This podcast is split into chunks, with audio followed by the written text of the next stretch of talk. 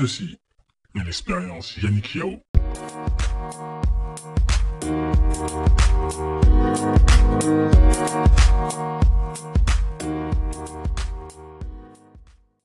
Bonjour tout le monde, ici Yannick Yao. Bienvenue pour ce nouveau numéro de l'expérience Yannick Yao. Aujourd'hui, je suis accompagné par une jeune femme dont le métier slash activité intimide certains et peut parfois être incompris par ses collègues. Donc, je suis accompagné par Marie Daniel. Est-ce que tu peux te présenter, nous dire ce que tu fais et on enchaînera par la suite. Ok, merci Yannick, bonjour. Bonjour à tous. Je suis Marie-Danielle Hachi, spécialiste des ressources humaines. Euh, je travaille dans les ressources humaines depuis un peu plus de cinq ans. Et il y a environ un mois, je me suis lancée dans une euh, aventure, celle de créer le site révolution.net, qui est un site euh, dédié à la carrière et à l'emploi.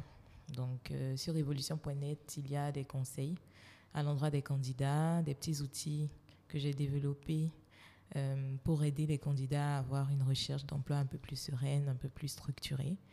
Et puis, il y a aussi des offres euh, qui sont postées par des entreprises sur le site. Oh, ok, merci. Dis-moi, quelles sont les, trois plus grosses... Euh, les trois plus grosses incompréhensions par rapport à ton métier, par rapport à ton poste? Parce qu'effectivement, de mon expérience, ça fait longtemps que je suis à la recherche d'un emploi et que je suis dans l'entrepreneuriat à fond depuis un certain nombre de temps. Mais effectivement, quand j'avais affaire à, on va dire, ton profil, même si j'étais sûr de moi, j'étais pas sûr de moi. Donc, ouais, dis-moi les trois plus gros, on va dire, euh, misconceptions, c'est en anglais que j'ai le mot, et les trois plus grosses choses euh, que les gens, euh, je dirais, pensent de ton métier alors que c'est pas forcément la réalité. Bon, généralement, les gens trouvent que les RH sont froids, qui sont pas francs. Euh, deuxième chose. Et troisième chose, qui sont toujours pour euh, l'administration générale ou pour la direction générale, donc par défaut contre les salariés. Mmh. Mais euh, ils se méprennent parce que le RH est aussi un employé lui-même.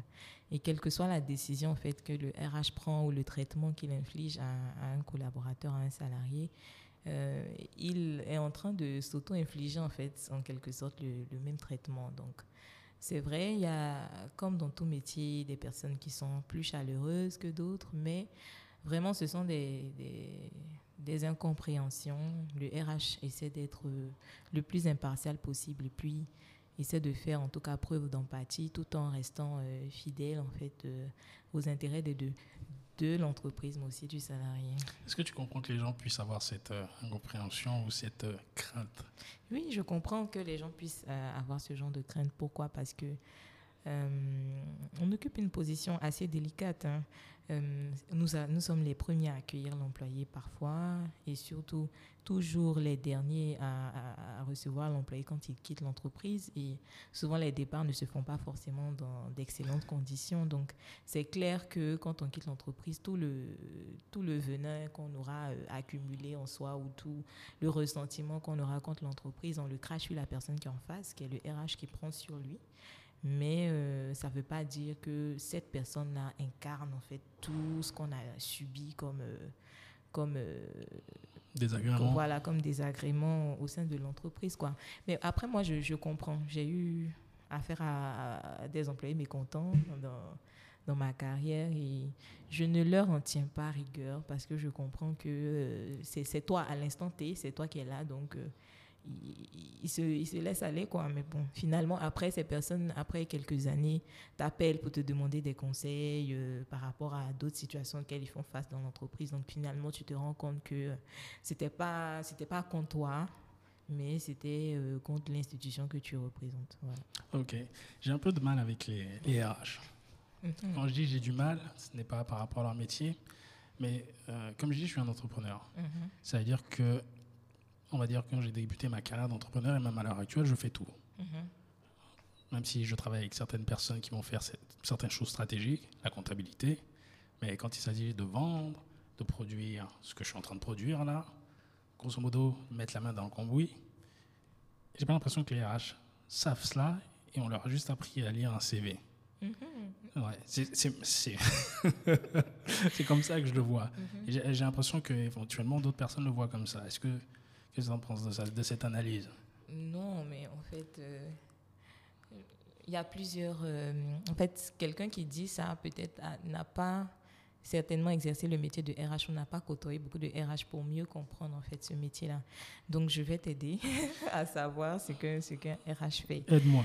Euh, les RH aujourd'hui sont, on va dire, subdivisés en trois blocs principaux. Donc, il y a le bloc euh, purement administratif. Donc, tout ce qui est administration du personnel, tout ce qui est autour de, des assurances, de la paye, euh, en tout cas, tout ce qui est avantage de l'employé. Donc, ces RH-là, c'est, on va dire, la mécanique, en fait, derrière euh, l'organisation du, service des ressources humaines. Donc, c'est eux qui vont s'occuper du recrutement, etc. Et après, tu as les pôles tu as les pôles d'expertise. Donc là, tu as tu retrouves les HR business partners qui sont on va dire c'est un nouveau métier au sein des RH, des gens qui sont au front avec les avec les collaborateurs. Par exemple, si un HR business partner est partenaire de la vente et du marketing, c'est un poste que j'ai déjà occupé. Euh, il est avec vraiment euh, les employés qui sont dans ce département-là, il connaît leur activité, il connaît leurs difficultés et c'est lui en fait qui prend leurs problèmes RH et qui trouve des solutions sur mesure ou qui revient vers l'équipe pour leur demander, euh, voilà, comment vous pouvez aider ce salarié-là a tel problème sur son salaire, comment vous pouvez aider En tout cas, c'est le premier. Dans tel département, par rapport aux objectifs qui sont fixés, je pense qu'ils auront besoin de, de, de, de de nouveaux collaborateurs qui doivent les rejoindre. Donc, comment on planifie sur l'année euh, de nouveaux recrutements, qu'est-ce que ça va coûter, toute la réflexion derrière et tout ça. Ça, c'est le HRBP qui fait ça. Mhm. Il pense aussi la rémunération de façon à, à ce que les, les, salariés soient motivés. Mais la rémunération est pensée en fonction de leur activité, en fonction de comment on peut, quel levier on peut activer pour qu'ils soient euh, motivés vis-à-vis de la rémunération, des avantages, etc. C'est lui qui dit euh, tel véhicule n'est pas adapté à tel type de commercial parce qu'il connaît l'activité. Mhm. Maintenant, après, il y a les pôles d'expertise. Donc tout à l'heure, j'ai rajouté le recrutement dans l'administration, mais non, je le rajoute plutôt dans les pôles d'expertise. Donc tu as les gens du reward, donc il y a des gens qui pensent la rémunération de façon totale. Ce sont des experts, on n'en trouve pas beaucoup dans toutes les entreprises, mais généralement ils travaillent sur une région donnée, ils comparent euh, les salaires, les niveaux de rémunération, pardon les salaires, les niveaux de rémunération et tout ça. Il les compare en fonction de, du marché, des concurrents pour s'assurer que l'entreprise est compétitive, etc. Il s'assure aussi que la rémunération est équitable. Il y a les recruteurs, c'est aujourd'hui c'est un métier à part entière. Mmh. Eux, ils sont plus psychologues, ils ont une déontologie, c'est une façon de faire de la chasse aujourd'hui, de la, de, la, de la, chasse, de trouver des candidats adaptés, etc. Donc ça, c'est vraiment des pôles d'expertise. Donc c'est comme ça, en fait, qu'aujourd'hui, la RH est, est, organisée. Et tu trouves souvent des organisations où il n'y a pas tout ça. Donc tu as une seule personne, mais la personne essaie de faire, de toucher un peu à tout. Donc le RH d'aujourd'hui n'est pas celui qui se tourne les pouces ou qui... Effectivement. C'est quelqu'un qui est beaucoup challengé. Effectivement. De, ce que tu dis, effectivement, moi, j'avais juste le RH recrutement dans ma tête. Mhm. Je n'avais pas tous les autres actions qu'il faisait. Dans, dans, ce climat de Covid-19, coronavirus, là, comment ça se passe? Comment vous faites vos, vos recrutements? Euh, Les recrutements se font par euh, vidéoconférence. D'accord. Les recrutements se font par vidéoconférence. Et dans ce climat de Covid-19, euh, il y a beaucoup de gel de recrutement. Mmh. Mais il y a des besoins. Donc, ce que les RH sont amenés à faire aujourd'hui, c'est de contacter les personnes directement ou de passer par les réseaux euh, professionnels pour identifier les profils et puis d'avoir des entretiens de façon proactive, de sorte à ce que lorsqu'il y aura le redémarrage, euh, ils puissent euh, faire venir, faire avancer en fait ces, ces candidats-là dans, dans, le process pour qu'ils puissent les rejoindre plus tôt. Quoi. Donc, voilà. Ok, je t'ai connu sur LinkedIn et je crois qu'il y a quelqu'un qui a posté, euh, j'ai oublié son nom, la personne, et j'ai l'impression que tu avais commenté aussi. Mm -hmm. Il parlait du fait qu'il avait posté euh, une offre. Oui. Et, et qu'il avait reçu euh, pas mal de, de candidatures qui n'étaient pas forcément euh, qui ne ah. correspondaient pas aux critères et euh, il se plaignait un peu des candidats, c'est ça Absolument. -hmm.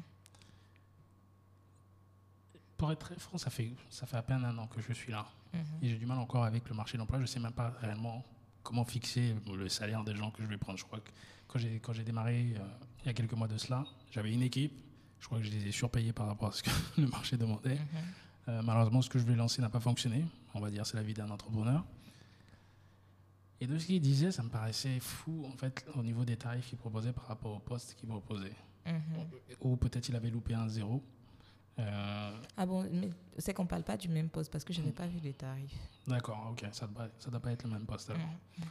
Euh, alors, on va avancer parce qu'il y en avait, il y en a, dans ce climat-là, il y a les sujets, en tout cas sur ligne, c'est coronavirus, ce que font les gouvernements africains et tout, et euh, les emplois, comment ça se passe et tout. C'est uniquement ça, euh, 99%. Mhm.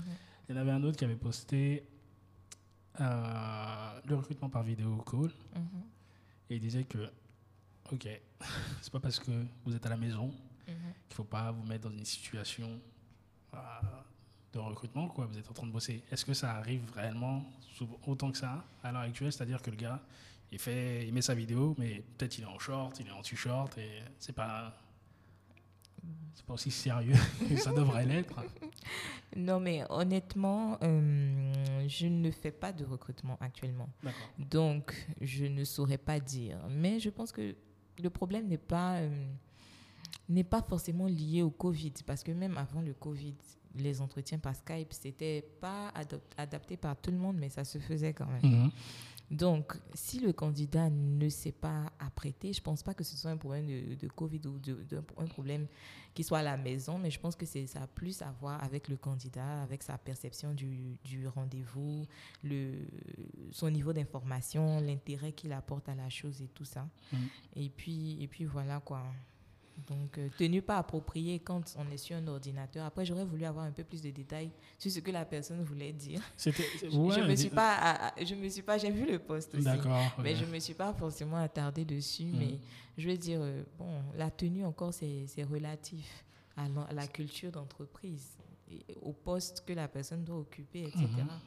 Donc voilà quoi, il fallait, il aurait fallu peut-être que la personne donne plus de détails sur ce qu'elle voulait. Est-ce que c'est quelque chose par rapport à toi, la boîte dans laquelle tu bosses, éventuellement par rapport à ton expérience Mhm. tu recommanderais d'être euh, freestyle sur les vidéos calls, puisque Mhm. à l'heure actuelle, il n'y a quasiment que ça, pour Mhm. ceux qui font du recrutement. Euh, quand je dis freestyle, c'est-à-dire que bon, tu t'habilles décontracté ou il faut se cravater et tout ça. Je recommanderais de se cravater et tout ça par défaut. Pas, parce que parce que quand tu ne connais pas la culture d'entreprise, c'est pas la peine de, de Tenter le tenter de, voilà, de tenter des choses hasardeuses, non. Mais c'est mieux de rester euh, voilà euh, euh, classique. Mhm. Et puis quitte à quand tu rejoins l'entreprise effectivement changer de style quoi. D'accord. Revenons, de- depuis le début.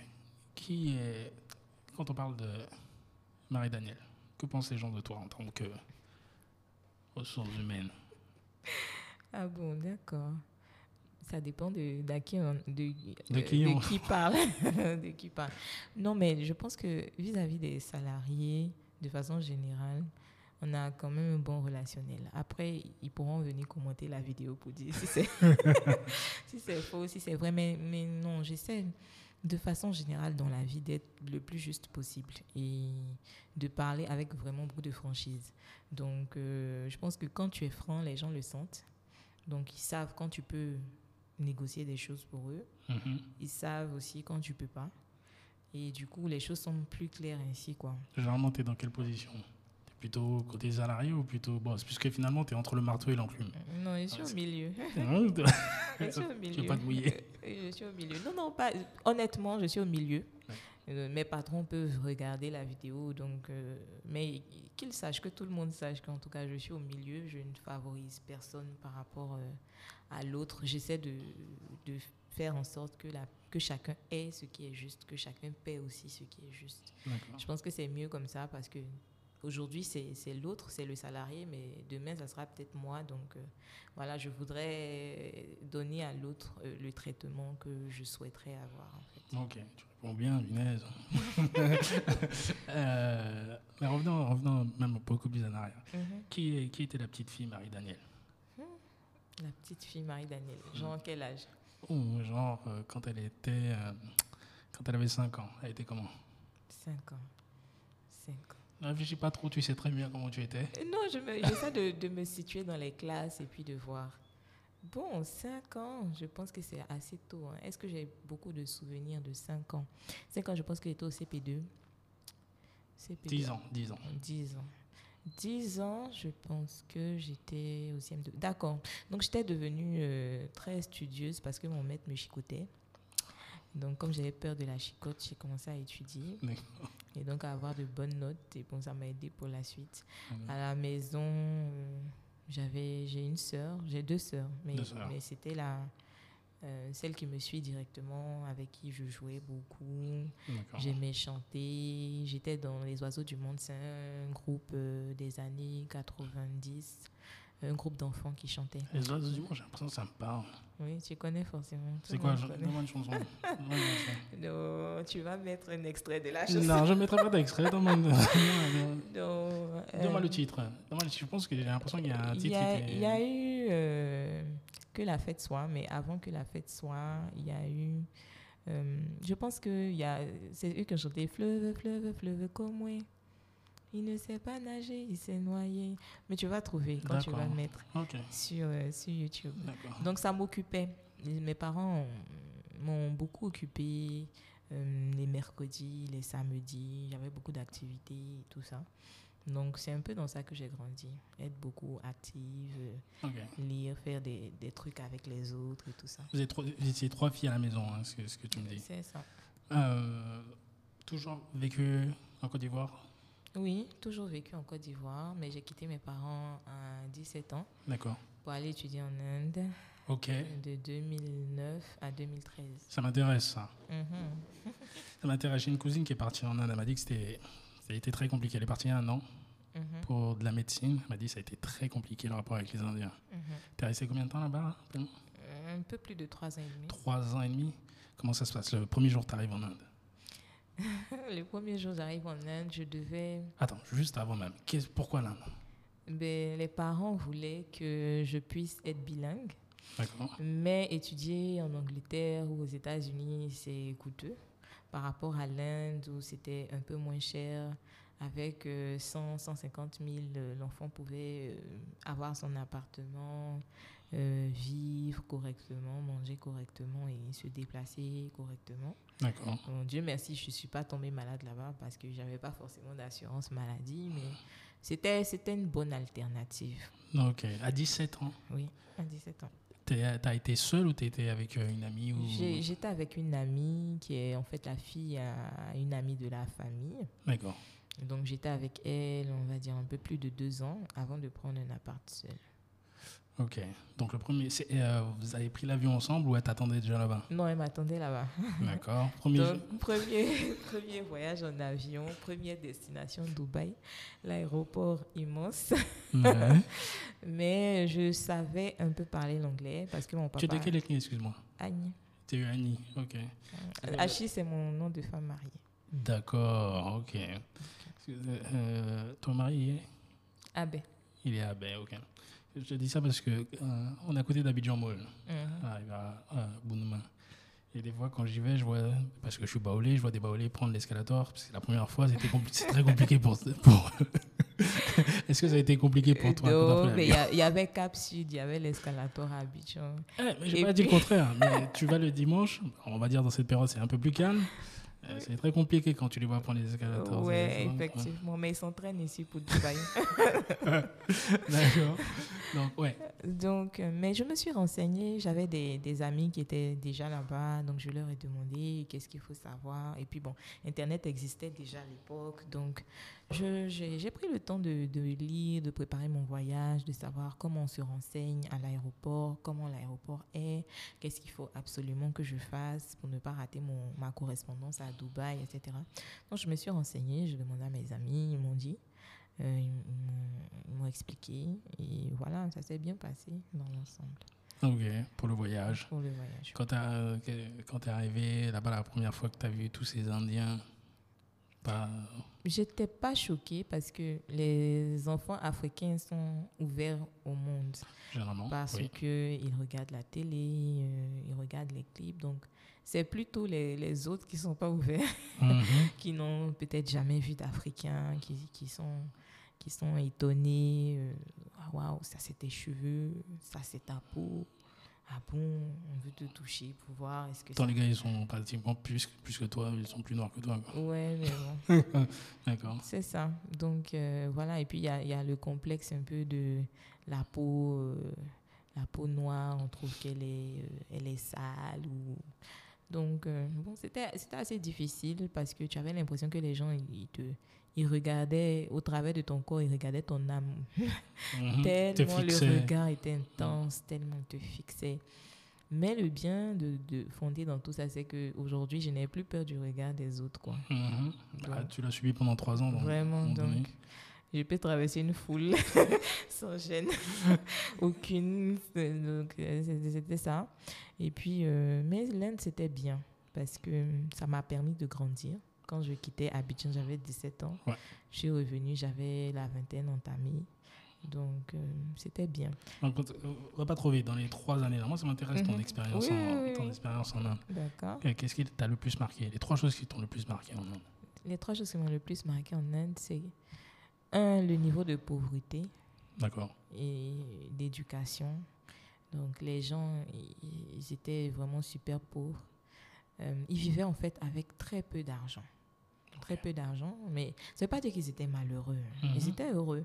Ils ont réussi à s'adapter. Mhm. Ils vivaient avec très peu d'argent. Mais ils trouvaient en fait le moyen, malgré le niveau auquel ils étaient là, d'être quand même un peu, euh, on va dire, euh, méprisants vis-à-vis des, Des des Noirs, Africains, des ça. Noirs, qui avaient, qui avaient même un meilleur niveau de vie que quoi. Parce que quand tu prends le, le, ce que le Western Union, pardon, on ne fait pas de publicité, hein. Non, il n'y a pas de souci. Ok. On est sur Internet. Quand tu peux- prends le Western Union qu'un parent Peut-être qu'ils vont me payer après. on voit, envoie à, à son enfant, pour certaines familles en Inde, c'était l'équivalent du revenu du père Mhm. qu'il utilisait pour nourrir toute une famille. Quoi. Et les Africains aussi, tu les connais. Ils vont acheter les motos, les voitures. Ah, mettre à l'aise. Voilà, se mettre à l'aise. T'es loin. Et donc, euh, tes parents veulent que tu sois dans les meilleures conditions. C'est donc, ça. Et mais donc, euh, ça, ça créait, euh, on va dire, de, de la jalousie. Et il y a d'autres, même sans, sans raison forcément, qui ne voulaient pas que les, des Noirs euh, louent leur maison. Où euh, il y avait aussi beaucoup d'idées reçues. Les filles africaines, elles sont des prostituées. Les garçons, ils vendent Mm. de, la, de la drogue. Mhm. Ce genre de choses, ça, ça m'a marqué. Positivement, ce qui m'a marqué, la cuisine indienne. D'accord. C'est bizarre, mais elle est savoureuse. En tout cas, plus savoureuse que la cuisine africaine. Qu'est-ce qui? Mhm. Vraiment. Attention. hein. Pour, si, vraiment, plus savoureuse que la cuisine africaine. Pourquoi? Parce qu'ils ont des tas d'épices qu'on n'utilise pas. Ouais, mais puis ça ne peut pas remplacer un foutu banane. Je n'ai pas dit que c'est j'ai pas dit que c'est plus c'est- meilleur. Ah, il y a plus de J'ai diversité dans les saveurs. Ok. savoureux. Ok. Donc, Ça veut dire que quand tu manges la nourriture indienne, tu, tu as un festival de goût dans ta bouche. Ouais, ok. Quand tu manges la nourriture indienne, tu as un festival de goût dans ta bouche. C'est- différent. Donc, quand j'étais habituée à manger le, le poulet là-bas et que je suis arrivée à Abidjan, le truc qui me manquait le plus, c'était le poulet piqué. Le jour où je suis allée manger le poulet piqué, j'ai regretté parce que c'était fade. Il n'y avait Mhm. aucun épice dedans. Ah. Bon, après, d'autres me diront que j'ai trop duré là-bas. Ça a beaucoup duré. Beaucoup duré. J'ai trop duré là Mais c'est vrai, c'est savoureux. Et de temps en temps, même, je, je vais manger au restaurant indien avec mon mari, qui a aimé, qui a découvert. Je lui ai Où découvert. ça, où ça il y a, Où il y a un restaurant? Moi, ça fait, je viens d'arriver. Si, il y a un bon il y a un restaurant, qui s'appelle Baba Katamita. C'est à Marcory résidentiel. Ok. D'accord. Et le, le monsieur, le propriétaire, il a grandi à Abidjan. D'accord, ok. Mais c'est parfait, c'est top. D'accord. Les restaurants vont, vont- je vais aller faire un tour là-bas, je vais dire. C'est Marie-Daniel Hachi qui m'a dit. et il est accueillant. D'accord. Il a intérêt Il accueillant. Mais allez manger Gaba. hein. manger indien une fois en passant. Mhm, mhm, mhm. Ok, donc troisième chose qui m'a marqué, c'est que les Indiens sont travailleurs. Donc j'ai le métro aérien de Bangalore a été construit pendant qu'on y était, Tu étais où exactement à Bangalore. C'est où ça, euh, Bangalore? C'est au sud de l'Inde. C'est quoi, je- c'est quoi le. L'État, c'est le Karnataka. C'est au sud de l'Inde. Il y a plusieurs États en Inde. Ah, D'accord. Oui, il y a plusieurs États. Donc, euh, moi, j'étais au Karnataka, c'est au sud de l'Inde. Donc, après, tu as d'autres villes comme Mumbai, euh, Voilà, c'est Mumbai qui est le plus, on va dire, euh, connu touristiquement à cause du cinéma. Exactement, Mhm. ok. Donc, tu as Mumbai, tu as. euh, J'ai oublié un peu les villes. Tu as Kerala, tu as Pune, tu as Pondichéry. Ce sont des. des Pondichéry, c'est une ville, une ville balnéaire avec ta plage et tout ça. Donc voilà, mais moi, j'ai pas beaucoup bougé quand j'étais en Inde parce que j'étais plutôt, euh, on va dire, réservée et puis j'étais peureuse.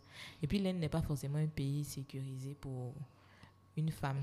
D'accord. Donc c'était pas, pour moi, c'était pas le moment de, de me lancer dans des aventures, dans Mhm. des voyages et tout ça. Mais il y a d'autres qui ont, qui ont bien profité, qui ont voyagé. Ouais, j'imagine, comme tout. Euh, et là-bas, les, les amis, c'était des amis indiens ou c'était plutôt international? Il y avait de tout. Euh, J'avais des amis de, de tout pays, mais j'ai j'ai pas, j'ai plus eu des amis euh, euh, indiens et ivoiriens. Que et Une- congolais. Une grosse communauté ivoirienne là-bas Oui, en Inde il y avait une grosse communauté ivoirienne en Inde. Il y avait des Congolais qui sont venus après aussi. Généralement, c'est les premiers qui arrivent, qui retournent au pays euh, faire venir d'autres personnes. D'accord. Mais c'est- quand, ils s'établissent- quand ils vont là-bas, c'est comme toi, études ou il, faut, il y a du commerce aussi, comme les gars qui vont C'était pas un pays ouvert pour faire des, des affaires. Après, il y en- il y, en a certains qui ont réussi à se faire des à se créer des contacts et aujourd'hui même qui arrivent à développer des partenariats avec Mhm. les Indiens parce qu'il y a une forte communauté indienne quand même en Côte d'Ivoire. Bien sûr. Mais euh, c'était plus euh, études. Quand on y allait, c'était plus études. Et ceux qui travaillaient, travaillaient dans des call centers et ils ne constituaient pas la majorité en fait. D'accord. Mm. D'accord, d'accord. Donc, euh, trois ans en Inde, le départ, t'as regretté ou t'es dit, oh, enfin, je retourne au pays? Non, j'étais trop contente. j'étais trop contente parce que je ne suis pas rentrée entre 2009 et 2013. Je suis restée là-bas. Donc j'étais, j'avais hâte de retourner à Abidjan, de revoir ma maman, mon papa, de, de manger mon poulet piqué, mon foutou Voilà. et tout ça. Laisse la, la, la saveur, la, la saveur plutôt. J'avais, mais on, on faisait quand même la cuisine euh, ivoirienne là-bas. Mais le pays, en fait, on est, on est mieux que chez soi, quoi. Donc. J'étais trop contente. J'ai dit au revoir à tout le monde, au propriétaire de l'immeuble dans lequel j'habitais, à l'aéroport. J'ai dit au revoir à tous les stewards que j'ai rencontrés. j'ai dit aux gens de la douane au revoir. Ils ont dit, bon, on va te rayer. Du... Je dis, oui, rayez-moi, je reviens plus. Ah, donc, euh, c'était ça. C'était c'était vraiment bien. Ok. Donc, tu arrives ici, donc ça fait 20 ans. Mhm. Tu fais quoi? Tu poursuis les études ou tu, tu te, tu te lances euh, directement dans le marché de l'emploi? En plus, je t'ai même pas demandé qu'est-ce que tu allais suivre comme études là-bas? Ah, j'ai fait BSc, euh, Bachelor of Science, in Genetics, Biochemistry and Biotechnology. Ok. Mhm. Et comment tu te retrouves RH maintenant? D'accord, attends, je réponds à On tes questions. Ok, ça marche. D'accord, donc euh, 17 ans, 17 ans, j'ai eu le bac. Décembre, je suis arrivée en Inde en décembre. Ouais. Donc 18 ans, j'ai commencé le bachelor. Plus 3 ans, ça fait 21 ans. Mhm. Plus, donc j'arrive pratiquement autour de 21 ans et demi, Mhm. 22 ans à Abidjan. Donc quand j'arrive, euh, il y a mon père qui est dans les affaires. Donc je commence à, à travailler un petit peu avec lui en attendant de, de trouver un emploi. Mhm. Donc, je commence à candidater. J'ai écrit mes courriers de j'ai l'honneur de solliciter mon chien à la main.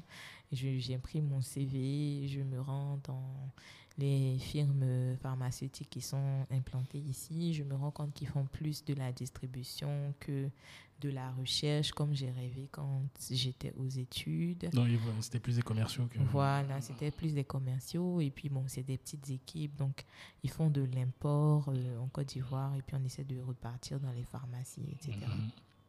Donc ça n'a pas forcément donné, mais je suis croyante et ce- que la Bible dit, c'est que tout travail que tu trouves à faire, fais-le. Mhm. Donc les tra- euh, le travail que j'ai trouvé, c'était de, de travailler avec mon père, de faire des appels d'offres, etc. Donc Non, euh, tu peux dire le business dans lequel il est, même faire de la pub pour ton père, on s'en fout. Non, mais actuellement, il fait pas de business. Mais à l'époque, à il l'époque, travaillait. Mhm, à l'époque, il travaillait dans. Il faisait. Il, sous- il travaillait dans le BTP. D'accord. Donc, il a de l'expérience dans le BTP. Il a, il a réalisé plusieurs marchés pour l'État, etc. D'accord. Mais sinon, actuellement, il le fait plus. C'était sa propre entreprise. hein. Oui, c'était sa propre entreprise. Ok. Euh, dans le BTP, que- que- avant de poursuivre, quelle est l'influence Tu as grandi avec tes deux parents ensemble. hein. Mhm. Quelle influence euh, qu'ont eu papa et maman sur toi? Mais, Côté papa, c'est quoi, c'est quoi que tu dirais les trois choses que tu as appris de lui? Côté papa, la justice, la vérité. Il était juste. hein. Oui, Enfin, il était, il est juste. hein. oui, il est juste. Ouais. La justice, la vérité et puis la combativité. C'est le père qui te dit quand tu veux, tu peux. Ou bien tu peux tout faire. Et puis il te démontre ça. Il a, il a une foi incroyable, quoi. C'est le gars, si on a un appel d'offres et qu'on n'a pas vite dessus, on peut sortir à 22h, là où tous les cybercafés sont fermés, ou trouver un cyber pour imprimer quelque chose, ou bien acheter une clé neuve. En tout cas, on a, on a tout fait Mhm. euh, dans des circonstances euh, impossibles, abracadabrantes, mais on, a, on a quand même réussi à faire des choses. Donc voilà, c'est ce que j'ai retenu de lui. Ma maman, ce que je retiens d'elle, c'est la persévérance. C'est hum, j'ai eu une mère qui est assez, qui a été assez dure. C'est-à-dire là où papa laissait passer certaines choses, elle T'es sa était princesse. assez dure, Hmm. rigoureuse et tout ça. Et puis aussi, c'est une dame qui, qui est multitâche. Elle fait vraiment beaucoup de choses. Elle Mhm. investit dans plusieurs activités, mais elle arrive quand même à avoir un certain, à trouver un certain Équilibre. équilibre, Mhm. voilà, entre ces différentes choses qu'elle fait. Donc, voilà, tu as pris que du positif chez eux. Quel est le négatif que tu as, toi? Puisque eux, ils t'ont donné que le positif. Le négatif que j'ai, que tu veux? C'est que parfois je suis en retard, mais ça là, j'essaie de corriger. j'essaie de corriger. C'est un sport national ici. Non. Si. Mais sais- aujourd'hui, je suis arrivée à l'heure. hein. Pile. Oh, c'était parfait. C'était parfait, c'est parfait. La raison pour laquelle je te dis c'est un sport national, c'est que Mhm. j'ai invité deux personnes déjà. Et bizarrement, là où je vois beaucoup de choses sur les réseaux, je dis pas que c'est ce que je vais dire. Ça représente les femmes en entier. Mhm. Mais malheureusement, c'est deux femmes qui m'ont fait ça. J'ai invité, j'ai invité deux à l'expérience Yannick Yao. Et l'une n'est pas venue, alors Mhm. qu'on avait validé le rendez-vous, tout cela. Donc je me pose, machin, j'attends, rien, pas de signe. L'autre, pareil, n'est pas venu. Et trois ou quatre jours après, m'envoie un message comme si. Ok, est-ce qu'on peut reporter? Et j'ai l'impression, effectivement, que dans mon pays ici, je suis 100% ivoirien. Ma mère est baoulée, mon père est baoulé, même si j'ai grandi euh, en, en France et je suis rentré. Enfin, je suis rentré. Je suis venu m'installer ici, Mhm. mais je suis ivoirien à 100%. Mais s'il y a une chose qui me rend dingue, c'est ça. C'est soit le retard, mais ça peut être justifié quand il y a des imprévus, il n'y a, aucun souci. Mais quand c'est validé tout cela et puis il n'y a rien, ça me.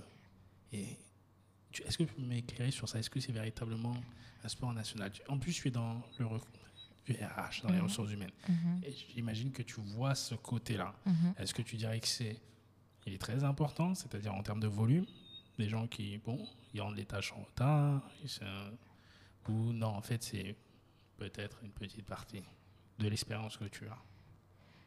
Les gens sont très souvent en retard. C'est normal. C'est bon, enfin, c'est pas normal, mais c'est habituel, on va dire. C'est fréquent. Est-ce que c'est bien? Non, c'est pas bien. Et ça va même au-delà, en fait, pour moi, hein, être en retard, ça va au-delà de, de, du simple fait d'être en retard. Ça va jusque dans les valeurs de la personne, en fait. Souvent, on ne se rend pas compte. Mhm. On ne se rend pas compte, mais ça va jusque dans les valeurs de la personne. Parce que si tu as, tu as pris un rendez-vous avec quelqu'un et que vous vous êtes dit 11 heures et que tu ne viens pas ou que tu viens en retard, c'est comme si tu n'accordes pas d'importance à ta parole donnée, en fait. Et pour le retard, comme je dis, il peut y avoir quelque chose. Mais que tu ne viennes pas, tu ne dises Et que rien, tu ne préviennes pas. et que je vois après toujours, tu continues à fonctionner parce que je vois. hein, Mais tu vois que ça va plus loin. On va au savoir-vivre aussi. Ouais. C'est grave. Mais tu sais que moi, je suis content de voir cela. Mhm. C'est une sorte d'équilibre que j'arrive à trouver. Mhm. Ça m'énerve, mais je suis super content parce que je me dis, ah, voilà pourquoi je vais gagner ici. Mhm. Parce que je Parce dirais que que, toi, tu seras ponctuel. toujours, c'est tellement simple que je me dis, c'est pas possible. Comment les gars, ils n'arrivent pas à comprendre que juste ce, pe- ce petit détail, mais qui a ce- ça a une grosse importance, les mecs, ils mettent pas ça en place. Ou comme quand tu vas parfois dans des administrations, pas tous, mais il y en a beaucoup qui font la gueule. Mhm. Que ce soit la banque, que ce soit quand tu as payé ta facture de, de, de téléphone chez Orange. Il y en a beaucoup qui font la gueule. Je me dis, mais c'est pas possible. Le gars qui arrive à mettre en place un service ici, mais il, est- il va gagner un service où les gens sont accueillants. C'est pas tous les employés et je leur en veux même pas parce que je, viens, je pense toujours que ça vient de là-haut. La manière dont tu te comportes là-haut va faire rejaillir sur comment ça va, se, ça va se passer en bas. Clair. Parce que si effectivement tu te comportes, tu te comportes entre guillemets comme il faut là-haut Mhm. et que un de tes gars en bas n'a pas cette ce qu'on appelle la culture d'entreprise là de ton entreprise, Mhm. il va dégager directement puisque ça devient une pomme pourrie. Mais si effectivement j'en vois toujours les mêmes têtes à chaque fois, je Mhm. sais que là où c'est là, là où ça fonctionne pas et puis c'est freestyle quoi. Ouais. Que pour revenir à ça, ouais, c'est très compliqué pour moi. Quand je vois que les gars ils sont en retard, ils se présentent pas, je vais m'ouvrir les veines. se présente pas là, c'est grave. Ouais,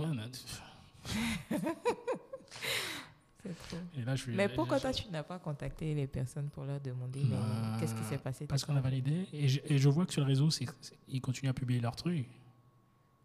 C'est pas comme s'ils avaient eu quelque chose, de- quelque chose de grave. Mhm. Je me dis juste qu'ils valorisent pas ce que potentiellement ils pourraient avoir ici. Mhm. Parce que euh, je suis très transparent. Ce que je fais ici, c'est vous donner la, promo- la, la possibilité de promouvoir ce que vous faites. Et en même temps, vous. Derrière, je sais que potentiellement, quand les gens de ton réseau vont voir ça, potentiellement, ils vont être intéressés par ce que je fais. Et potentiellement, je vais faire du business avec d'autres personnes. Donc, c'est du gagnant-gagnant. Ici, je sais pertinemment que les gars, ils se montrent pas assez. Soit c'est quand ils sont sur les réseaux sociaux, c'est pour faire palabre ou pour commenter des choses qui n'ont rien à voir forcément avec leur business et tout. En majorité. Moi, je parle que de business. J'en ai rien à faire de parler de Pierre, Paul, Jacques ou de euh, tel euh, danseur de Zoulou, de je sais pas quoi qui a eu ça. C'est pas mon problème. Donc, je parle business. J'invite des gens qui font du business ou qui font des activités constructives. Derrière, mon but, c'est effectivement de montrer cela à un maximum de personnes pour pouvoir faire du business avec d'autres personnes. Donc, quand tu viens ici à l'expérience Yannick Yao, c'est pas pour moi. Tu viens en te représentant avec euh, ton A-game et tu, tu, t'es- tu montres ce que tu as montré et potentiellement ça va faire quelque chose pour toi et moi aussi ça va faire quelque chose pour moi. C'est clair. C'est tout. Donc, si on a validé, on est des grandes personnes, on est des professionnels. J'ai pas, c'est pas des, choses- des, des adolescents ou des adolescentes avec qui j'ai j'ai affaire. C'est des personnes qui sont sur les réseaux et qui disent Ok, moi je fais tel business, je suis sérieux, je fais ci, ça. Je je dis pas que le fait que tu aies loupé notre rendez-vous ou que tu ne te sois pas présenté veut dire que tout ton business est nul. Mhm. Je dis juste que pour moi, non, je ne vais pas te rappeler. Tu avais à te présenter, ou si tu tu t'es pas présenté, ok, tu me recontactes, mais tu ne me recontactes pas trois ou quatre jours après, comme si de rien n'était, quoi. Ouais. Parce que Commencer avec des excuses quand même. euh, c'est bien, c'est c'est bien. Euh, le temps que tu vas, c'est la seule chose que je valorise le plus, c'est mon temps. En plus, dans la situation dans laquelle on est, coronavirus et tout, tu t'entends, chaque jour il y a des gars qui tombent à gauche, à droite et tout. J'ai pas le temps de m'amuser à je sais pas quel jeu. c'est pas un jeu. Les réseaux sociaux, c'est pas. en tout cas, moi, comme je l'utilise, c'est pas un jeu. Je suis pas footballeur, je suis pas danseur, je suis pas chanteur. Je, je suis un entrepreneur, c'est-à-dire que tous les jours c'est difficile. C'est ça que tous les jours tu mon, mon truc c'est de gérer des merdes. c'est ça que j'essaie de faire. Donc quand je t'accorde deux heures et toi aussi tu m'accordes deux heures, je valorise cela. J'attends de toi que tu valorises cela aussi. Si c'est pas ça, bon ok, il n'y a pas de souci, je t'en veux pas. Parce qu'il y a des milliers et des millions de personnes, tu en fais partie, qui vont venir ici. Et on continue la vie, mais je peux pas derrière. Non, ça va. C'est clair. Et ton message que tu m'as envoyé quatre jours après, je répondrai éventuellement un jour. Non, mais il faut pardonner. Il faut Oh, je suis pas énervé. Je suis pas énervé. Non, j'ai pas dit que tu es énervé, mais il faut laisser tomber. euh. Ah, Justement, j'ai laissé tomber. Il faut répondre oh, C'est ce que je dis. Je répondrai éventuellement. dans 15 jours. Hmm, On verra bien. Ok. Parce que si, si la personne vient, malheureusement, je vais rebondir sur ça. Mhm. Et c'est pas forcément bon pour l'image que toi tu veux donner en tant que professionnel. Je parle pas pour moi, je parle pour cette personne-là parce que tu vas être en mode justification et tout. Je pense, oui, toi. Si on a validé le rendez-vous, il n'y a, pas- y a aucune Mais si raison. vous validez un nouveau rendez-vous, tu laisses tomber le, le non, je suis petit de te piquer. Je vais te piquer un peu. je vais te piquer un peu. Même si c'est dans 10 ans. Même si c'est dans 10 ans, bien sûr. C'est des bonnes histoires, ça. Ah, t'étais là, tu parlais sur les réseaux, là, t'étais professionnel, alors que. même pas venu. Eh. faut appeler pour demander pardon. Donc, on, on était où avant que je te coupe là Euh, l'Inde, c'est ça? Comment je, je suis passée de génétique, Oui, de oui, chimie, oui, oui. biotechnologie à, à HR Hmm. D'accord. Donc, j'ai commencé à travailler avec mon père et j'ai commencé à suivre un master en cours du soir. Mm. Donc, euh, je faisais ça. C'était en développement durable. Euh, dans une école qui s'appelle la chaire UNESCO qui est implantée sur euh, le campus de l'université Félix Houphouët-Boigny. Donc, euh, c'était très bien de faire cette formation-là parce que ça m'a permis d'être en contact avec des professionnels. Donc, parmi mes. C'était des gens qui travaillaient, qui venaient faire ce- cette formation au cours du soir, euh, les soirs. Donc, ça m'a permis de rencontrer quelqu'un qui m'a offert une opportunité de stage dans une, dans une ONG qui est dans plusieurs domaines. Donc, ça s'appelle CPHDA. Ils sont dans la lutte contre le terrorisme, l'éducation, l'autonomisation des femmes et des jeunes, ce genre de choses-là. Et implantés dans plusieurs pays en Afrique francophone. Donc, quand je rejoignais CPHDA, ils étaient seulement en Côte d'Ivoire. Et ils avaient commencé à travailler dans, dans le Sahel. Et ça a été la première expérience qui était vraiment très bien, où j'ai appris à, à faire des créas, à Mhm. soumissionner à des projets, à utiliser une caméra, à, Mhm. à voir un peu comment on fait la réalisation vidéo, tout ça, parce qu'il fallait, à la fin des projets, filmer toutes les actions qui avaient été menées et les, envoyer les éléments, en fait, euh, au, au bailleur euh, pour le projet. Donc, je suis restée là-bas pendant six mois. Et pendant ces six mois-là, j'ai appris que Unilever recrutait. Donc, ils avaient lancé un programme, euh, Young Graduate, etc. Donc, euh, j'ai postulé. Pour En- ceux qui savent pas, c'est quoi Unilever? Unilever, c'est une organisation, c'est une entreprise, une multinationale euh, spécialisée dans la production des consommables, des produits de grande consommation. D'accord. plus de 300 produits. Ça veut dire, vous utilisez forcément au moins un produit Unilever. D'accord. Oui. Dans le monde ou si vous êtes en Côte d'Ivoire? Dans le monde, le partout, même en Côte d'Ivoire. Ok. Oui, oui. Faut surveiller. Même en Côte d'Ivoire. Mm. Donc, ils ont vraiment beaucoup de, de produits. Ils sont sur plusieurs segments, que ce soit alimentaire, euh, euh, dans les produits euh, d'entretien de maison, la lessive, euh, tout ça. En tout cas, ils font, ils font tout. Le cosmétique, hygiène dentaire et tout ça. D'accord, une très grosse boîte. Quoi. Une très grosse boîte. Donc, euh, il y avait euh, y a un bureau à Abidjan, une usine même à Abidjan. Donc, euh, ils organisaient un programme pour les jeunes diplômés. Il fallait postuler en, ligne et il n'y avait pas de restriction de diplôme. Donc, OK, je me suis lancée. Et j'ai vu qu'ils avaient euh, un, un pôle euh, recherche et développement. Donc, je dis, OK, d'accord. Donc, moi, je postule, mais je postule pour recherche et développement. Et on, et on a demandé si tu n'as pas eu recherche et développement ton deuxième choix. J'ai dit, j'ai vu Customer Development. J'ai dit, OK, donc je fais Customer Development. Sans savoir que Customer Development, en fait, c'est la vente. Euh, oui, Donc, mais je ne suis pas la seule à être tombée dans le panneau.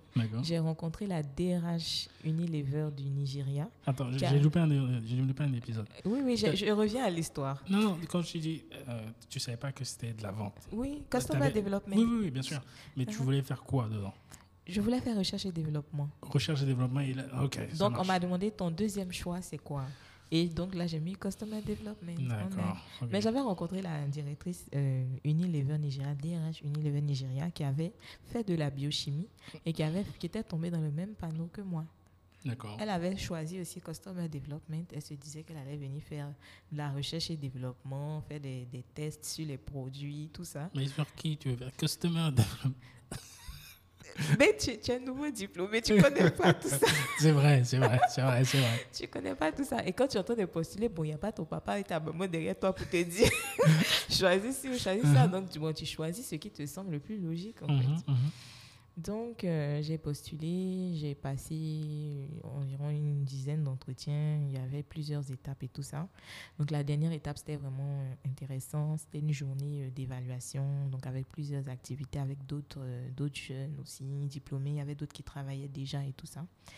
Et puis, à la fin de la, de la session, on nous a libérés, tout ça. Deux jours plus tard, on m'a appelé et on m'a dit euh, Bon, tu n'as pas été retenu pour X, Y, Z raison. Mhm. Euh, la raison pour moi, c'était, euh, on avait fait, on a fait un échange. Tu as bien presté pour les entretiens. Tu il y avait une étude de cas. Tu as bien présenté tes points dans l'étude de cas. C'était cohérent et tout ça. Mais le dernier exercice, c'était un entretien de groupe autour d'une table avec les autres. Et là, on t'a pas vu du tout. Tu n'as pas contribué. Tu n'as pas parlé et tout ça. Et donc, c'est ce qui a joué en ta défaveur. Ok. Mais on a un poste sur ressources humaines. Est-ce que ça t'intéresse? Euh, nous pensons que tu feras un bon fit pour ce poste-là. Mhm. Ok, bon, j'ai jamais fait RH. Envoyez-moi euh, la fiche de poste et puis, puis je verrai. D'accord, mais je suis d'accord pour le principe, mais je veux voir la fiche de poste pour savoir si c'est quelque chose que, que je peux faire, Mhm. vu que j'ai jamais étudié dans le domaine. Donc, comme on voit la fiche de poste, c'est un poste, il s'avère, qui a été créé euh, pour la personne qui, était, qui existe dans l'organisation, mais qui a été créé pour la personne qui, qui nous a reçus quand je faisais le D'accord. programme là. Et la personne s'en va en Afrique du Sud. Et donc, on doit, on doit remplacer. Donc, ce poste-là va être confirmé et tout ça. Donc, c'est un nouveau poste. On n'a pas besoin de quelqu'un qui a forcément fait RH. Mhm. On a besoin de quelqu'un qui parle anglais, qui peut facilement communiquer avec le manager qui est au Ghana, qui peut aller dans les écoles, faire tisser des partenariats, organiser des events, qui peut apprendre vite, qui peut implémenter tout ça. Donc, euh, c'était vraiment une très belle porte pour moi. Et c'est cette porte-là qui m'a permis de, de rentrer chez Unilever et de découvrir c'est quoi la RH. C'est une entreprise super, en tout cas, euh, qui forme bien les gens. Mhm. Wilfried est passé, je pense Oui. qu'il a dit la même chose. Pareil. Je passe, je confirme. Je vais aller les voir pour. euh, je confirme, en tout cas, beaucoup de formation, beaucoup de développement humain. C'est une entreprise qui a voulu bâtir vraiment la, la prochaine génération. Ils ne pas, ils se sont pas dit on fait des formations seulement pour nos managers, mais ils ont vraiment formé tout le monde. Là-bas, j'ai fait HR Foundation, donc c'est une formation en Afrique du Sud où on t'apprend vraiment toutes les, tous les fondamentaux des ressources humaines, comment on fait une pesée de poste, comment on fixe les salaires de façon équitable, comment on fait une simulation et tout ça. Et c'est, elle est délivrée par les VP de l'organisation. Donc, en même temps qu'ils vous délivrent la formation théorique, vous avez l'occasion de vous frotter à eux, de voir comment ils pensent, comment ils réfléchissent. On vous donne des exercices avec d'autres talents de l'entreprise qui sont d'autres pays, tout ça. Donc, vraiment, amazing e- exposure, comme on Mhm. dit. C'était vraiment bien. Et après quatre ans et demi, je me suis dit, euh, il faut que je, je fasse autre chose parce que l'organisation là-bas n'allait pas forcément me permettre de, de, de bâtir un profil généraliste. Euh, donc, de toucher à autre chose. Là-bas, l'organisation est segmentée. Les ressources humaines, c'est comme je t'ai expliqué. D'accord, là. vous êtes spécialiste dans Voilà, il y un a domaine. des spécialistes dans un domaine. Donc, Mm. moi, j'ai eu la chance de faire deux postes. Ouais. Mais j'ai voulu euh, toucher un peu à tout pour demain pouvoir euh, postuler pour un poste de DRH. Donc, c'est dans ce sens-là que j'ai rejoint Schneider Electric, où là-bas, vraiment, je touche à tout. Quoi. Ça fait combien de temps tu es chez Schneider? C'est ça. Ça fait combien de temps tu es là-bas? Ça fait euh, bientôt un an. Ça fait bientôt un an. Mhm. Ça se passe bien. hein? Ça va. Ouais. je ne dirai rien. Attends à dire ça se passe bien. Et tu vois, j'ai bien parlé d'Unilever, donc ils peuvent me rappeler. Euh, ok, ok, ok. Qu'est-ce qui t'a donné euh, envie de... Parce que révolution.net, Mhm. Ça a débuté il y a un mois à peu près, Un peu avant ça, parce que avant que le site soit en- avant que le site. ouais. Voilà, avant que le site ne soit online.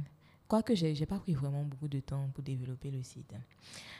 En fin d'année 2019, Vas-y, vas-y, vas-y, mhm, je t'en prie. en fin d'année 2019, euh, j'ai voulu, j'ai voulu euh, me projeter un peu dans le futur. Je me suis dit, quel est l'héritage que je laisse si je ne suis plus là? Ouais.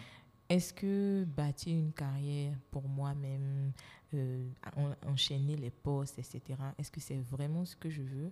Ou bien est-ce que je suis plutôt en train de bâtir un héritage et de laisser quelque chose marquer mon temps? Donc, après une réflexion personnelle, je me suis dit que c'était beaucoup plus important pour moi, en fait, de laisser un legacy, comme on dit Mhm. de laisser un héritage. Donc, euh, j'ai rassemblé mes, mes compétences ou bien j'ai essayé de faire l'audit de ce que je pouvais donner. J'ai- Je me suis rappelé que j'aimais l'écriture et qu'à un moment de ma vie, même, je publiais des, des, des nouvelles sur un site qui s'appelle 225 nouvelles de façon anonyme. Donc, que j'aimais beaucoup l'écriture. C'était quel, quel- quel type de nouvelles que tu postais? Des nouvelles euh, autour de l'amour. Euh, Mais j'étais jeune, hein, donc Ah, c'est des trucs comme ça. Tu rêvais pouvais- encore. Voilà, je rêvais encore. t'es marié, tu arrives plus, c'est fini. Non, je vis le rêve. Ouais C'est bien dit, ça. donc, C'est bon, ça. c'est ça.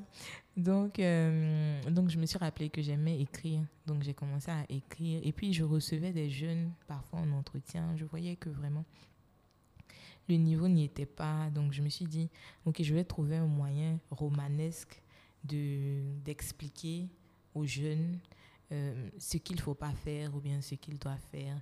Et en même temps, trouver par ce moyen-là, euh, trouver par l'écriture, en fait, le moyen aussi de m'exprimer et puis de déployer mon potentiel. Donc, j'ai commencé à rédiger des articles sur LinkedIn. Je ne savais pas utiliser l'outil de post de LinkedIn. Je ne savais pas rédiger, en fait, du, du contenu engageant court. Je ne savais Mhm. pas, je sais pas comment faire ça, jusqu'à présent même. Je fais au pif, quoi. Eh ben, c'est la meilleure manière d'apprendre. Parce que beaucoup se disent experts, ils vont te lâcher des paragraphes et tout. C'est pas tout le monde qui lit. Donc, toi, tu as trouvé potentiellement ta voix, comme tu dis, c'est Mhm. l'écriture. Parce qu'il y a trois manières de communiquer. Mhm. Peu importe le réseau social sur lequel. L'écriture, vidéo, on est en train de faire, l'audio. Mhm. C'est tout. Derrière, tu proposes au public. Si le public, il aime, que ce soit court, long et tout, tu balances. C'est ça. Donc, euh, les gars, quand, tu- quand les gars disent, ouais, il faut publier court et tout, peut-être que ça me fonctionne pour lui. Mais pas forcément pour les autres. Exactement. Exactement. C'est ça. Donc, j'ai commencé à rédiger les articles. J'ai eu de bons retours. Euh, on est rentré dans l'année 2020. Voilà, ça allait bien et tout ça. Et puis après, je me suis dit, OK, je rédige des articles. Je vais poster sur euh, le site de mon ami Éducarrière. Mhm. Donc, je suis allée voir. C'est quelqu'un que j'ai rencontré aussi quand j'étais chez Unilever. Je suis allée le voir. Cadel Amand, je le salue. Il est vraiment très bien, ce monsieur. Donc, je lui ai dit, Cadel, euh, on a fêté 2020 là. Je veux, je veux, je dois influencer, je dois marquer ma génération dans cette Mhm. décennie-là. Il faut que j'aide les jeunes à rejoindre le marché de l'emploi, à se développer, tout ça. Et chaque fois que moi, je fais des recherches dans ce domaine-là sur Google, je tombe toujours sur les sites français et américains. La littérature est abondante là-bas, mais il n'y a rien d'écrit, en fait, dans nos pays. Pour nous. pour nous. Il n'y a rien. Et souvent, ils ne sont pas forcément conscients de nos réalités. Donc, il faut que moi, je puisse créer ce contenu-là. Il m'a encouragé, il m'a encouragé, il m'a dit, il n'y a pas de souci, je peux reposter tes articles et tout ça. Donc, euh, voilà comment l'idée, en fait, de, de créer un blog Mhm. est née. Et puis, j'ai commencé à contacter. Il m'a dit, bon, je vais te mettre un, un développeur à disposition. Mais eux-mêmes, ils étaient en train de travailler sur un gros projet. Donc, leur développeur n'était pas forcément disponible. D'accord. Après, j'ai contacté un ami, lui aussi il faisait une promo. Il m'a dit non, je crée ton logo, je fais ceci, je fais cela. Ok, tu me donnes tant. D'accord. J'ai contacté quelqu'un d'autre. Mais après, je me dis bon, quelqu'un va créer mon logo. Il va pas exprimer ma pensée. Donc, je suis allée sur Canva. Et puis, j'ai créé mon logo moi-même. Mhm. J'ai payé mon Attends. T'es allé où sur Canva. Voilà, il faut redire encore parce que les gens ils pensent qu'il faut faire des trucs. T'es allé où? Canva. Ok, quand va. Donc, je suis allée créer mon logo moi-même, j'ai payé mon abonnement. J'ai créé mon logo. Déjà, même quand je postais mes articles, j'avais commencé à penser, ok, je vais appeler, je vais créer un programme que je vais appeler Révolution et je vais emmener les gens à, à adhérer à ce programme-là pour pouvoir euh, évoluer dans leur carrière, pour pouvoir mieux euh, aborder le marché de l'emploi en étant vraiment suffisamment armé et tout ça. Donc, euh, il y avait des personnes même que j'avais contactées, j'avais conçu le programme et tout ça. Et puis après, je me suis dit, non, ça me demandait trop de temps à suivre, puisque je travaille. Et j'ai pas encore prévu d'arrêter de travailler Mhm. pour l'instant. Donc, ça me demandait trop de temps. Par contre, si je fais un site internet, l'information est là, ou bien un blog, l'information est là, et puis j'atteins quand même mon objectif. Et puis, de façon ponctuelle, si je veux organiser des, des formations, ou bien des events, j'ai quand même une plateforme pour communiquer Mhm. et donc avoir des personnes et tout ça. Et puis, bâtir une communauté sur le long terme. Donc, je suis allée sur Canva, j'ai créé mon logo, créé mes premiers visuels. Et puis, j'ai commencé à lire des blogs sur comment créer un blog. Donc, je suis allée sur WordPress. J'ai vu que WordPress. France, c'était plus cher. Donc, je suis allée sur. J'ai commencé à faire la recherche en anglais. Mhm. L'anglais sauve. hein. Donc, Ça sauve tellement. Non, les, gens, les gars, ils comprennent pas. Je, je- je t'assure, juste parenthèse Oui, sur ça. L'anglais, on est là, la Chine, machin. C'est vrai, ok. L'anglais, tout ce que j'ai fait, les sites internet que j'ai fait, moi, moi, je vais faire la pub pour moi. J'ai créé un site qui permet, c'est un réseau social même, qui, met- qui permet à des étudiants qui font du sport de se faire recruter par les universités américaines en sport-études. Mhm. Ça s'appelle awesttv.com. Je- Mon anglais, je l'ai appris en côtoyant des, effectivement des anglo-saxons, mais beaucoup en étant sur Internet, en traduisant les trucs, parce que j'étais inspiré par les rappeurs américains, des 50 Cent, Puff Daddy et autres. Et je voulais comprendre ce qu'ils disaient, parce qu'ils parlent beaucoup d'argent. Moi, ça m'intéresse l'argent. Je voulais comprendre ce qu'ils disaient dans leurs paroles et tout. Et c'est comme ça que j'ai commencé et tout, avec mon ancienne petite amie de l'époque et tout. Mais l'anglais, ils ont. À chaque fois, je dis à mes gars, même en France, quand les États-Unis ils font quelque chose, ça met peut-être quelques mois, voire un an, trois ans à arriver en France, et ça met cinq ans à arriver en Afrique. Mhm. Donc le fait que moi je puise quasiment 90% de mes informations là-bas, je sais que je serai toujours, En toujours en avance. avance sur les gars. Je t'assure. C'est un truc de fou. Et ce que tu as marqué sur, sur ton profil LinkedIn, d'aller dans la meilleure université du monde pour créer ton blog, Google, avec YouTube. Ce sont les deux meilleures universités. Tu peux tout Mhm. faire avec ça. Vas-y, je t'en prie, continue. Merci. donc euh, voilà, donc je suis allée sur un hébergeur, chez un hébergeur qui n'est pas forcément connu par les francophones, euh, qui s'appelle Bluehost. Donc du coup j'ai eu, j'ai eu. euh, T'as pas pris un truc affiliation aussi? Bon, faut, faut, faut, faut mettre un bip. Il n'y a pas de bif. Il n'y a pas de bip, rien n'est Il n'y censuré. a rien qui est censuré. Ah, Donc, tu as une affiliation. Les gens, ils cliquent, ils- tu gagnes de l'argent un peu. Mais c'est ça. Ah, Il n'y a rien de mal. Si, si. Donc, euh, d'accord. Donc, j'ai j'ai fait ça et puis j'ai acheté le nom de domaine Ouais. le 25 février. D'accord. Et le site est en ligne le 20 mars. Bah, Excellent. J'ai bossé le soir après le boulot, le week-end. Tu as, utilisé WordPress. Tu as utilisé euh, quoi d'autre? J'ai utilisé WordPress. Non, j'ai utilisé Uniquement que Word- WordPress, WordPress. Utilisé que Word- j'ai- Je ne sais pas coder.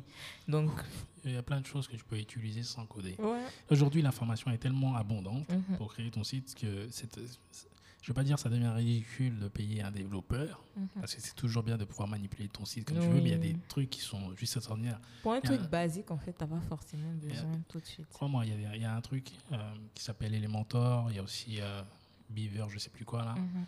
Ils te font des sites, tu as l'impression que c'est véritablement un développeur qui a fait ça. Ouais. J'en ai fait plusieurs pour des clients. Il n'y a rien de compliqué, quoi. Mais, euh, ok. Donc euh, voilà, donc le site est en ligne, euh, puisqu'il y avait un thème, donc il y a un job board sur le site, et puis il a fallu créer les pages, euh, mettre le contenu et tout ça. C'est ton bébé. C'est mon bébé. T'as déjà des enfants ou pas? J'ai une fille. T'as une fille. T'as ton second bébé qui est né le 25 février. c'est ça. c'est ça. Donc effectivement, quand j'ai quand j'ai mis le site en ligne, j'ai envoyé à tous mes amis, my baby is born. Yes. C'est un newborn frêle, fragile, mais c'est mon bébé, il est Mhm. né et je vais le nurture jusqu'à ce qu'il grandisse. Mhm. Donc voilà, euh, la vision derrière révolution.net, c'est vraiment de mettre du contenu à la disposition des candidats à l'emploi pour qu'ils aient les armes nécessaires pour affronter le marché de l'emploi qui est de plus en plus compétitif. Aujourd'hui, l'Afrique, l'Afrique est- is the place to be. Donc, quand il y a des offres en Afrique, ce ne sont pas que les Africains qui postulent.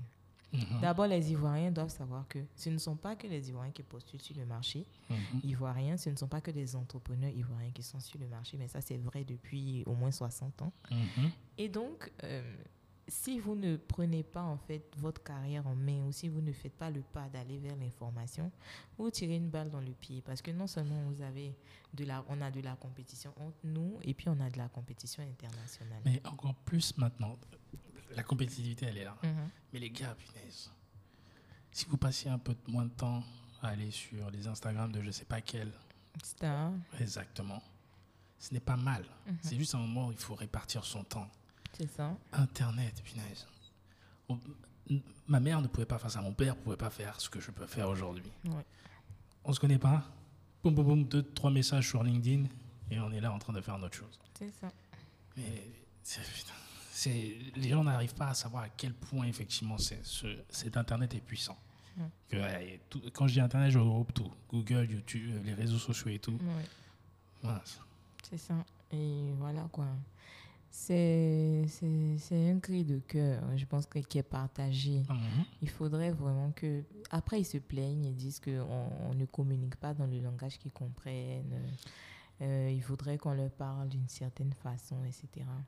Mais moi, je dirais aussi qu'on ne peut pas donner ce qu'on n'est pas. Donc, je ne suis pas la personne qui va venir mettre Zouglou bien coupé, décalé pour danser devant vous, pour vous dire que. Et parce qu'il n'y a pas besoin. Parce que potentiellement, c'est pas ton public, c'est pas le but que tu cherches. Ça. Tu n'es pas, entre guillemets, une artiste euh, par rapport à la danse et tout ça. C'est pas, c'est ça que j'aimerais tellement que les gens comprennent, en tout cas ceux qui cherchent des emplois, ce genre de choses, ou ceux qui veulent même se lancer sur les réseaux, parce qu'il y a des gens, comme toi par exemple, Mhm. même moi, qui se disent qu'il faut faire cela. Il faut mettre de la musique avant de faire son, son présenter son, son- ce qu'il a à présenter. Mhm. Tu n'es pas obligé, fais-le comme tu veux. Et derrière, vise le public que tu veux. A- Mhm. Tu peux payer de la publicité sur les réseaux sociaux, ça coûte réellement pas cher du tout, ce qu'on appelle le sponsoring ici, là. Mhm. Euh, que euh, faire des affiches, des flyers que personne ne va voir. Paye de la pub sur Facebook, les gars ils vont s'abonner à ta page, ils vont tout en rester, ça sera gratuit derrière quand tu publieras des choses. LinkedIn, pareil, et tout. Mais comme tu dis, il faut rester soi-même. Il n'y a pas besoin d'être quelqu'un d'autre. Tu essaies de faire quelqu'un d'autre. Et je le dis tout le temps, je pense que nous les êtres humains, on sent qu'on c'est fake. Mhm. Reste toi-même. Ouais, c'est ça. Donc c'est ça, je, je le fais comme je sens quoi. Je reste, euh, je reste moi, je Mhm. reste Marie-Daniel. euh, et voilà. Et euh, comme je travaille toujours et que c'est pas forcément évident de, de toujours poster, de toujours mettre de nouveaux articles et tout ça, j'ai contacté des personnes qui, qui sont intéressées et qui postent aussi, qui partagent leurs articles sur, sur, sur révolution.net et tout ça. Et puis, je, je profite en même temps de, de, de, de ce podcast pour inviter ceux qui, qui sont intéressés, qui ont des questions, à nous les envoyer. Et puis, on va aborder les sujets qui les intéressent vraiment. Et puis, T'as pas lancé un podcast aussi? Si, si, ça s'appelle le Révolucast, le podcast qui révolutionne ta carrière. Donc là, le premier épisode, je l'ai enregistré à minuit avant d'aller dormir. Mon mari m'attendait comme ça devant la porte.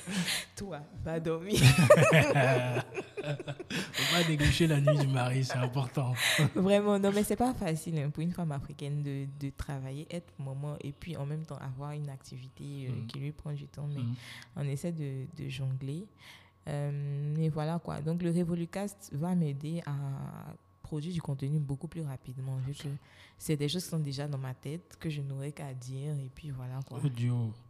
Et même cet audio-là, tu peux le- On en parlera, mais tu peux publier directement sur Link, en fait. Mhm. Pas besoin de mettre ta tête ou tu mets une affiche, vidéo, machin. Voilà, Putain, c'est incroyable. Tout ce qui est- tout- comment tu peux distribuer ce que tu veux distribuer maintenant. c'est ça, C'est devenu la nouvelle distribution Internet.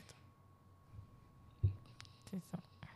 Comment tu te sens dans le podcast Comment je? Tu te sens dans les podcasts? Mais à l'aise, c'est comme si c'est comme si je parlais avec quelqu'un parce que j'ai des conversations avec moi-même tout le temps. Mais tu, tu sais que tu pourrais être. euh, je le dis, ce que je suis en train de faire là, c'est réellement créer une marque. Mhm. Je crée la marque Yannick Yao. Quand je dis je crée la marque Yannick Yao, c'est que dès que les gens penseront marketing, communication, réseaux sociaux, je veux qu'ils pensent Yannick Yao. Tout le monde fait cela. Je ne Mhm. suis pas le seul à faire du marketing, je ne suis pas le seul à faire de la communication, je ne suis pas le seul à faire des réseaux sociaux. Mhm. Mais si j'arrive à me positionner, de faire en sorte que les gens voient que je leur donne du, cons- du, du contenu constructif, des informations qui sont constructives, derrière, lorsque potentiellement ils vont taper sur Google ou je ne sais où, un moteur de recherche, marketing, réseaux sociaux, Côte d'Ivoire, Yannick Yao. C'est ça. Je disais hier avant-hier à ma femme que mon objectif, en étant revenu ici, et il est encore plus clair qu'avant, c'est de taper celui où certains qui considèrent qu'il y a une personne dans ce monde-là qui fait du- de la communication, une grosse boîte de marketing visiblement, euh, c'est d'être la référence à la place de cette personne-là. Mhm. Je dirais pas son nom, bien sûr, je ne vais pas faire de, de publicité. Je dis c'est mon, c'est mon, c'est- c'est mon objectif en étant venu ici. Et c'est potentiellement faisable, c'est tellement faisable ici parce qu'il ne travaille pas à l'ancienne, je veux dire, Mhm. mais je dirais qu'il travaille avec les méthodes qui sont auparavant. C'est-à-dire, je connais lui, je connais lui, pour- pour, comment on appelle ça Politique, ce genre de choses et tout. Et moi, j'en ai rien à foutre de ça, puisque je veux aller derrière sur le, vers le consommateur final, puisque c'est tout, c'est maintenant, encore plus aujourd'hui que jamais, lui qui décide, sans passer par des intermédiaires. Tu peux atteindre les gens que tu veux, Mhm. réellement. C'est ça. Non, j'ai- j'aime bien. Quand j'ai vu ton profil et tout, j'ai vu Révolution.net, j'ai dit, ah, il va avoir quelque chose. Il va avoir quelque chose, on va pouvoir parler. On va pouvoir parler. C'est ça. Et, et ce que tu as dit, en fait, est très important parce que je pense que pour réussir aussi, là, avoir une claire vision de l'objectif qu'on veut atteindre, de la, de- du positionnement, de comment on veut se positionner, tout ça, c'est vraiment important parce que ça aide à rester cohérent dans sa stratégie, Mhm. dans ses actions, dans tout ce qu'on fait et tout ça. Donc, en dehors de tout ce qu'on a partagé, c'est quelque chose, en tout cas, que je souhaite que ceux qui vont nous écouter retiennent. Quoi. Absolument. Il y a une chose qui doit pas. Qui, c'est- pour moi, c'est fascinant, l'homme et la femme noire. Peu importe où ils sont, que ce soit en Côte d'Ivoire, soit en France, aux États-Unis. Mhm. Mais il y, a une- il y a une chose que l'on a, c'est la résilience. Et il y a une chose que j'aimerais bien que les gens éliminent, même, parce que moi je le vois en fait tous tous les jours, mais j'ai l'impression que des fois c'est tel, bien entendu, il y a une telle pression qui, de- qui vient de partout que des fois c'est pesant. Mais c'est le mot facile, ça sera jamais facile. Si ça devait être facile, on ne serait pas dans ce monde-là. Justement, c'est parce qu'il y a plein de problèmes qu'on est dans ce monde-là. Ce qui est merveilleux, c'est que celui qui nous a créés nous a donné la capacité de pouvoir régler certains problèmes, entourage, une plus grosse communauté. Et maintenant, il nous a donné Internet, ce que les gars n'avaient pas il y a encore 40 ans. Bordel, ça devient fou. Tu peux avoir le même nombre ou peut-être beaucoup plus de gens qui te suivent que certains prophètes. Juste ça. parce que tu es devant un écran, leur téléphone et tout ça. C'est dingue. Donc, ça va pas être facile. Le but, c'est pas forcément d'être une rockstar, mais le but, c'est de pouvoir aider un maximum de personnes qui peuvent te permettre de pouvoir, toi, t'aider avec ta famille et tout ça. C'est tout. Mhm. Derrière, l'argent va suivre. C'est pas le problème. Mais il faut, à un moment donné, ok, se mettre potentiellement à l'anglais, parce que éventuellement, je comprends, comme je dis, il y a la Chine, mais la Chine aussi parle anglais. Tout anglais, anglais, anglais. Il faut parler anglais. Je sais qu'il y en a qui militent pour revenir à, à nos langues. Bien sûr, moi aussi, je viens d'avoir deux enfants, j'ai envie qu'ils comprennent la langue de mes, de mes parents, de mes grands-parents et tout ça. Mhm. Mais il est clair et net qu'ils vont parler anglais. C'est dans un monde qui veut cela. Ça. Euh, ça avance, que tu le veuilles ou non. Donc si tu pas avancer, ça va être un peu plus compliqué. Parce que si tu veux avancer, bon, tu as intérêt à, à trop trousser les manches et faire les choses. Et si tu arrives à faire de ta passion ton métier, voilà. C'est tant mieux. c'est ça. C'est tant mieux. Et, et vraiment, il y a, il y a du potentiel. Et je pense que Révolution.net ne doit pas être la seule initiative du genre, en tout cas. Euh, il y a tellement de, de demandes. Moi, je peux parler à un certain type de personnes, mais peut-être que d'autres personnes ne se retrouveront pas en moi. Donc, vraiment, ceux qui le sentent, qu'ils se lancent aussi. que- Quoi. que- c'est quoi, c'est quoi ta vision pour Révolution.net Quand je parle, que ta vision, c'est en termes de publication que tu vas faire. Est-ce que ça va être toujours toi toute seule ou tu vas inviter d'autres personnes à te rejoindre sur le podcast? Ça ça va être quoi? Non, je peux pas être, je peux pas être toute seule. Donc, j'ai invité d'autres personnes à, à me rejoindre. Par exemple, euh, le prochain. Là, en fait, l'idée du podcast même n'est pas venue de moi. hein. L'idée du podcast est venue de Dosso, Hassan Lewis, qui est expert recrutement, Mhm. qui est un ami euh, avec qui on échange et tout ça, et qui, qui poste aussi sur LinkedIn, qui, a pas mal de, followers aussi, et euh, qui m'a appelé pour me dire Eh, si on faisait un podcast et tout ça, je suis libre tel jour, etc. Donc moi, je me suis dit d'accord, avant qu'on le fasse, vu que ça va passer sur Révolution.net, moi, je teste pour voir euh, si ça c'est bon, je maîtrise la technologie et tout ça. Comme ça, le jour où je rencontre Lewis, on le fait vite, quoi.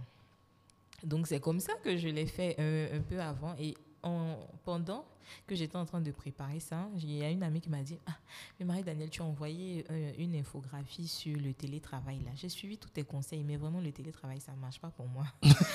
donc j'ai dit ah ok je n'ai pas le temps d'écrire un autre truc donc on va faire un podcast sur ça. Tu vas expliquer tes problèmes là et puis on va essayer de résoudre ça séance tenante et puis je suis sûre que ça va aider d'autres personnes. Ah, excellent. Donc voilà deux idées d'épisodes comme ça qui sont déjà calées, qu'on va faire euh, aujourd'hui et demain. Et puis voilà, moi j'ai du temps aujourd'hui, je suis en congé, Mhm. aujourd'hui et demain. Donc ça me permet de m'occuper en cette période de coronavirus. Au lieu de regarder des épisodes, des, des épisodes de séries, au moins tu sais que tu, tu es en train d'aider quelqu'un, tu es en train de booster quelqu'un, de, de le faire évoluer, tout ça. Et ça n'a pas de prix, quoi, ce sentiment de d'avoir une vie qui est meaningful, comme on dit. Exactement, exactement. Oh, sur ces belles paroles là. Dis-nous, Marie-Danielle, euh, où est-ce qu'on peut te retrouver sur les réseaux sociaux, ton site internet Répète-nous tout ça. D'accord, mon site internet s'appelle révolution.net, RH Évolution.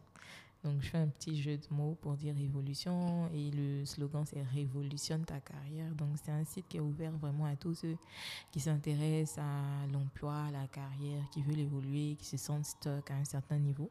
C'est vrai qu'on n'a pas encore abordé tous les sujets parce que, comme j'ai dit, le site est, est très jeune.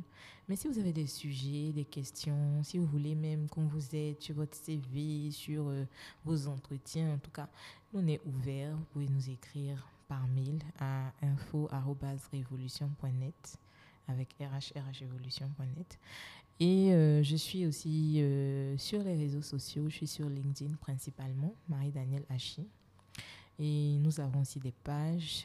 Une page sur Fa- Facebook, Révolution Net, donc RH Évolution Net collé. Et sur LinkedIn aussi, Révolution-Net. Excellent, excellent. J'adore, ce- cet épisode-là. Bon, c'était le troisième épisode euh, de l'expérience Yannick Yeo avec Marie-Danielle Hachi de RH. Je t'ai dit RH Évolution la dernière fois, point .net. hein. C'est révolution.net. RH Évolution.net. C'est ça. Euh, donc, allez sur son site. euh, Je suis sûr que vous allez trouver des informations super pertinentes. Allez sur son LinkedIn, contactez-la. Parce que, autant moi, je suis stupéfait de voir qu'il y a encore des choses au niveau de- des gars qui postulent sur certaines choses. Ils font. ça. je me dis, c'est pas possible, mais bon, pourquoi pas. Euh, contactez-la. C'est clair qu'elle est resourceful. Elle a beaucoup, beaucoup d'informations à donner. Et euh, vous l'avez entendu quoi, pendant pendant le temps qu'on a passé ensemble. Donc, euh, c'est fini. Déjà fini. Donc, à très bientôt, tout le monde. Et euh, n'oubliez pas, peu importe la plateforme sur laquelle vous trouvez, YouTube, LinkedIn, euh, Facebook, Instagram, commentez, commentez, euh, partagez. Mais si vous voulez venir dans l'expérience Yannick Yao, bah, vous allez quand même contacter sur l'une sur l'une de ces plateformes-là et puis on essaiera d'arranger cela. N'oubliez pas, parce que comme j'ai une audience en France, je suis à Abidjan. Donc, euh, si vous êtes en France, vous allez devoir prendre le billet d'avion pour venir ici. Allez, à bientôt. Ciao.